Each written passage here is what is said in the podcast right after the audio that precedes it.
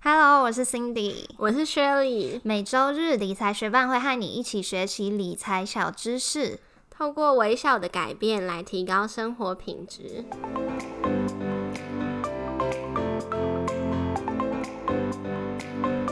在节目开始之前，我们想要先感谢支持理财学伴的听众。我们要念一则在 Apple Podcast 上面的留言，他的名字是 M F 周。M F 周说：“希望音乐和主持人的声音上不要落差太大，否则听完开头调完音量之后，进入主题又要再调一次音量。”谢谢 M F 周告诉我这一个问题，因为平常在剪接，呃，都是我负责的，所以我会再注意一下这个部分。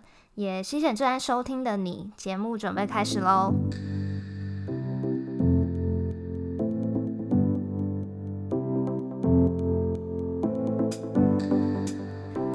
和各位学伴聊聊差价合约。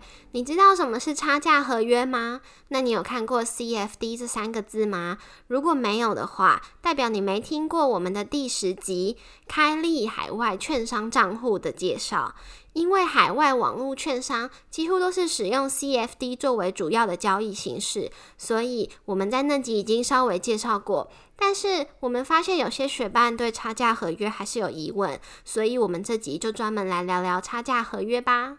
差价合约的英文全名是 Contract for Difference，所以也简称 CFD，是一种金融衍生性商品。交易的内容就是开立交易时的价值跟结束交易时的价值之间的价差。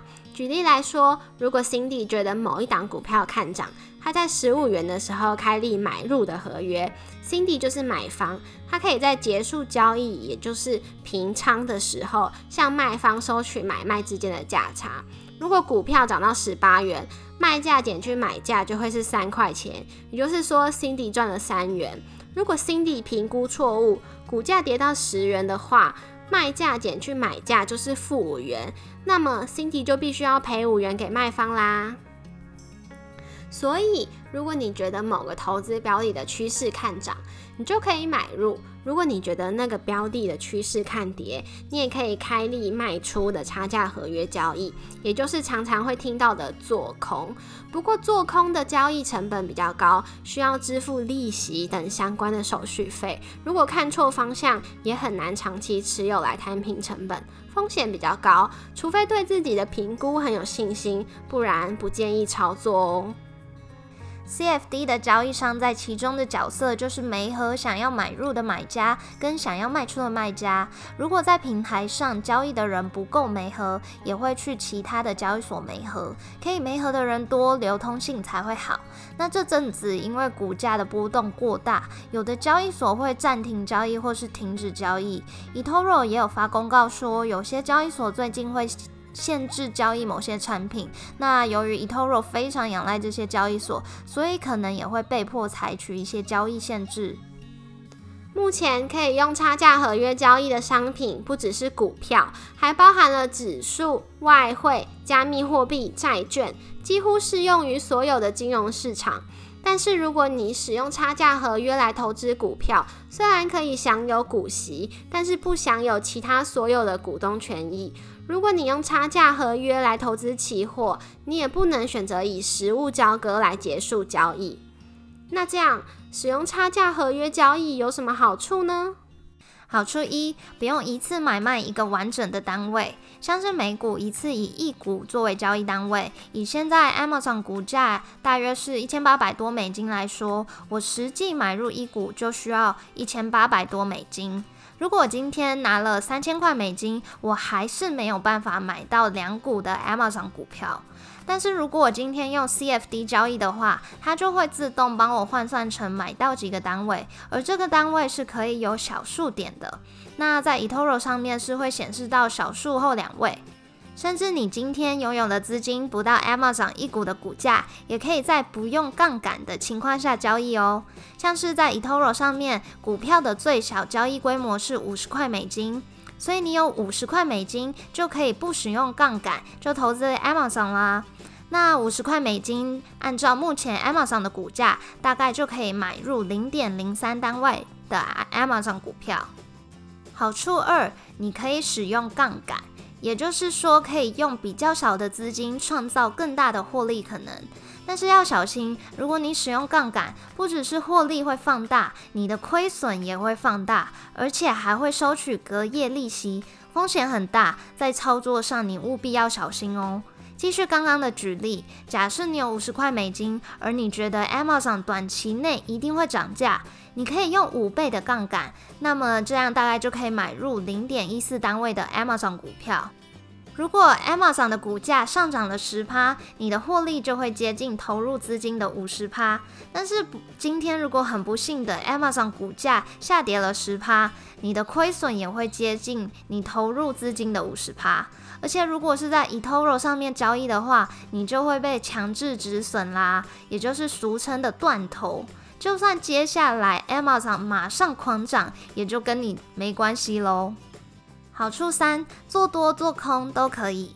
差价合约就是由交易商来媒合买方与卖方，然后把结束交易的价差从亏损的这方搬过去给获利的那一方。所以不论是评估某一个标的会涨或是会跌，都可以开立交易哦。那透过差价合约交易，还有什么要注意的嘞？就是一定要选择。值得信任、用户很多、报价合理的交易商。刚刚有提到，透过差价合约交易不会持有真实的资产，所以交易商是不是值得信任就很重要喽。例如说，我开立一个买入苹果股票的差价合约，苹果可能一直经营的很好，但是交易商如果倒掉了，我还是很有可能会血本无归。用户要多，买卖的媒合才会更顺，流动性才会好哦。报价合理的部分，就要透过接下来介绍差价合约的交易商要怎么赚钱来做说明喽。差价合约交易商常见的赚钱方式有三种：点差、隔夜利息、手续费。点差就是同一个时间点上买卖价格之间的落差，买价会比卖价高出一点点，其中的落差就是由庄家收取，也就是差价合约的交易商拿走啦。像之前第十集举过的银行换外币的例子。一样的汇率，一直换钱，一直换钱，就会把钱越换越少。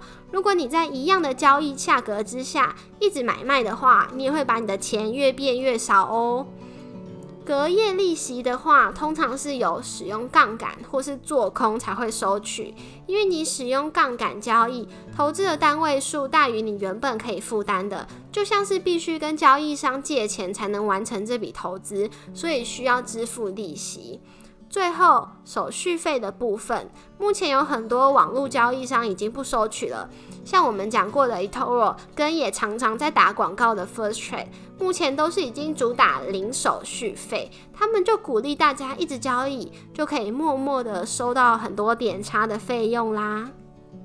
接下来我们要解释 eToro 上面更多 CFD 交易的细节。首先，我们刚刚有提到 CFD 交易的好处之一就是不用一次买卖一个完整的单位，但是它还是有最小交易规模的规定。交易规模的算法就是投资的金额乘以杠杆的倍数。那只要这个数字乘起来有符合 eToro 的最小交易规模就可以了。刚刚已经有提到，股票的最小交易规模是五十美元。那我们之前常常在讲的 ETF 最小交易规模是五百美元。如果是数位货币，我们之前也有讲过的比特币，那最小的交易规模就是二十五美元。如果是像货币、商品、指数这些期货的话，最小交易规模就是一千美元。不过我刚刚有说的这些数字都是在澳洲监管的账户之下的数字。如果是在欧洲监管的话，那它可能会有不同的数字规定，你可以依据你的账户是在哪一个监管之下再去确认。第二个问题，在 eToro 上面用差价合约 CFD 投资股票的话，会收到股息吗？如果你有投资的公司有发放股息的话，你是可以收到股息的，但是没有包含其他股东权益哦。如果你开立的是卖出股票的差价合约，也就是做空，那那档股票发派股息的时候，就会从你的可用余额扣除那笔金额。但是也别担心，扣除的这笔金额会影响到你的获利，因为公司发放股息的时候，本来就会做股价的下修，所以在结束交易的时候，这笔金额就会从价差上面补回来喽。接下来的问题，eToro 不收取手续费，那他要怎么赚钱呢？刚刚我们有提到，差价合约供应商常见的赚钱方式有点差、隔夜利息跟手续费。那么 eToro 它是打着不收手续费的招牌，他们要怎么赚钱？就是靠点差跟隔夜利息喽。点差的部分，eToro 上面股票跟 ETF 都是固定零点零九趴，买卖都会收取。所以如果股票的价格没有变动，但是你进行了一次买卖，各收了一个点差，所以你的交易成本就会是零点一八趴。那隔夜利息的部分，则是使用杠杆或是卖出，也就是做空的交易才会被收取。ETF 跟股票的利息计算都是一样的，要特别注意，周五的隔夜利息费用会是其他日子的三倍哦，因为周五跟无法交易的六日也都要算进利息。利息计算的部分，我们会把 eToro 说明页的连接放在 Show Notes，你可以点进去看看。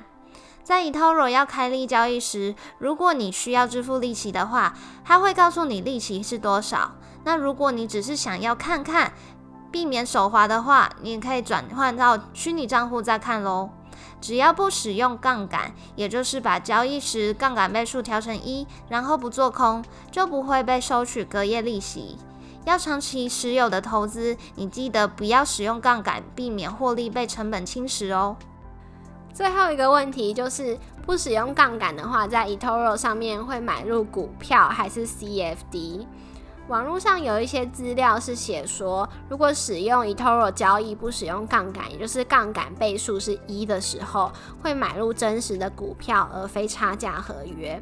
但是我们确认过 eToro 官方的回答，他说：“请注意，eToro Australia 客户根据澳大利亚证券和投资委员会 ASIC 规定执行的所有交易均为差价合约执行，没有相关资产的所有权。”然后我在我自己的 eToro 账户确认过是属于 eToro Australia 监管的。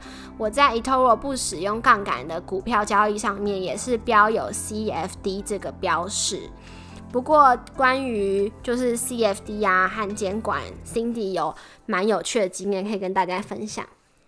其实就是我从澳洲监管转到欧洲监管。那转成欧洲监管之后，我上面新做的交易就不会有 CFD 的标示，也就是有在做真实的资产买卖。好，所以就是说，你从澳洲监管转去欧洲监管之后，如果你是交易股票，不使用杠杆，也不做空的话，上面就不会有 CFD 的标识。不过还有一个问题是，为什么你会想要从澳洲监管转去欧洲监管呢？因为我有在买美股的 ETF，所以呃，在欧洲监管的时候，它的最小交易规规模比起澳洲监管是比较小的，它会是五十美金。那在澳洲监管的时候会是五百块美金。所以除了这个最小交易规模变得比较门槛比较低以外，还有其他的变化吗？再来就是，呃，跟澳洲监管不同的是，欧洲监管监控下它的杠杆的倍数比较小。那每一个商品它调整过后的杠杆不太一样。你可以如果想转去欧洲监管的话，可以上他们网站去看一下。那如果你还是想要比较较高的杠杆的话，你就必须是他们 eToro 的专业客户，否则你就会受到它欧洲监管下的杠杆限制。那我们如果想要从澳洲监管转去欧洲监管的话，我们该怎么做呢？其实也蛮简单的，你就开一个工单，就是写信到他们客服去跟他讲说你想要转到欧洲监管，那他就会回信给你，然后跟你讲一下就是欧洲监管跟澳洲监管下有什么差别啊。那如果你确认你要转的话，你再回复回信给他就可以了。只是这方面，呃，他可能会需要一些作业时间。把你的之前的 CFD 的交易转换成真实的交易。那我有看网络上的讨论是说，差不多要花一个月的时间。我自己转到欧洲监管之后，我之前买的 CFD 上面还是标志 CFD，就是它还没有成功转过去。我如果之后有成功转过去，可以再跟大家分享。好啊，那你可以在我们的 Instagram 上面更新。那大家如果想要比较更高频率的接收到我们的讯息的话，也可以去追踪我们的 Instagram 哦。最后总结三个重点：第一，使用差价合约交易投资股票，如果买入的公司有派发股息，你也可以领得到。第二，使用差价合约可以做空，也可以使用杠杆，但是要注意交易成本和风险。长期投资的话，则是建议不要做空，也不要使用杠杆哦。最后，使用 eToro 交易的话，如果澳洲监管的账户，所有的交易都会以差价合约的方式完成；如果是欧洲监管的账户，不使用杠杆买入的股票，则会以真实资产交易。谢谢你在忙碌的生活中愿意播出时间来和我们一起学习。如果你愿意支持我们把理财学伴继续做下去，邀请你在 Apple Podcast 帮我们打新留言，让这个节目被更多人听见。如果你身边也有想一起学习投资理财的朋友，欢迎你将理财学伴分享给他们。我们的网站上会有文字版的整理，如果想要收藏或是回顾，都欢迎你上去看看。网址是 moneymate 点 space 斜线 cfd，拼法是 m o n e y m a t e 点 s p a c e 斜线 cfd，也可以从节目简介中找到网址哦。理财学伴，我们下次见拜。